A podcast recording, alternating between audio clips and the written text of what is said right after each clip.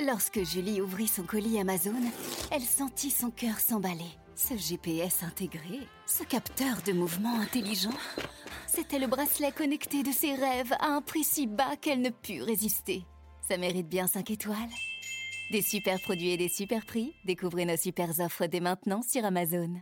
Économique avec les échos. Bonjour François Vidal. Bonjour François. Directeur délégué de la rédaction des échos avec nous chaque matin à 7h. L'industrie française continue de créer des usines. C'est ce que nous dit l'étude Trendéo publiée aujourd'hui. 90 nouveaux sites industriels créés entre janvier et juin contre 35 fermetures. On est donc proche du record de 2021 avec ce solde positif 55 ouvertures d'usines François. Oui, jusqu'ici tout va bien. Malgré la guerre en Ukraine et l'envolée de l'inflation, la réindustrialisation du pays s'est poursuivie à un rythme soutenu en début d'année. C'est le signe de la résistance de notre tissu industriel, en dépit de la dégradation de l'environnement, car si la situation économique pouvait paraître moins sombre avant l'été, l'euphorie de la reprise de 2021 avait déjà disparu.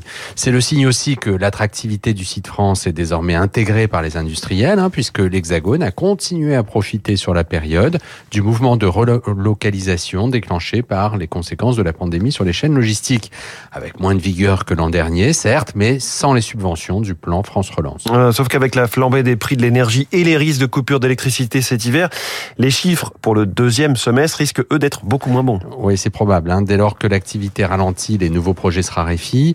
Et puis, c'est vrai, hein, ces dernières semaines, la tension est montée de plusieurs crans sur les questions énergétiques. Mais pour le moment, la situation reste sous contrôle. Hein. Si beaucoup d'entreprises s'inquiètent, seules 300 d'entre elles ont sollicité le fonds public mis en place pour réduire leur facture énergétique.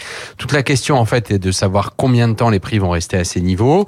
On peut espérer que les mesures en cours de négociation à Bruxelles sur le plafonnement du prix du gaz euh, feront retomber la pression, et il vaudrait mieux, hein, car ce qui se joue au-delà de notre capacité à éviter un blackout l'hiver prochain, c'est la capacité de l'Europe à attirer et même à retenir sur le continent les industries les plus consommatrices d'énergie. Merci François Vidal. C'est donc à la une de votre journal Les Échos ce matin, énergie, l'industrie s'alarme. Il est 7h12, je vais justement poser la question à un industriel, il préside Haribo Il préside aussi toutes les industries alimentaires françaises. Jean-Philippe André, c'est notre star de l'écho ce matin.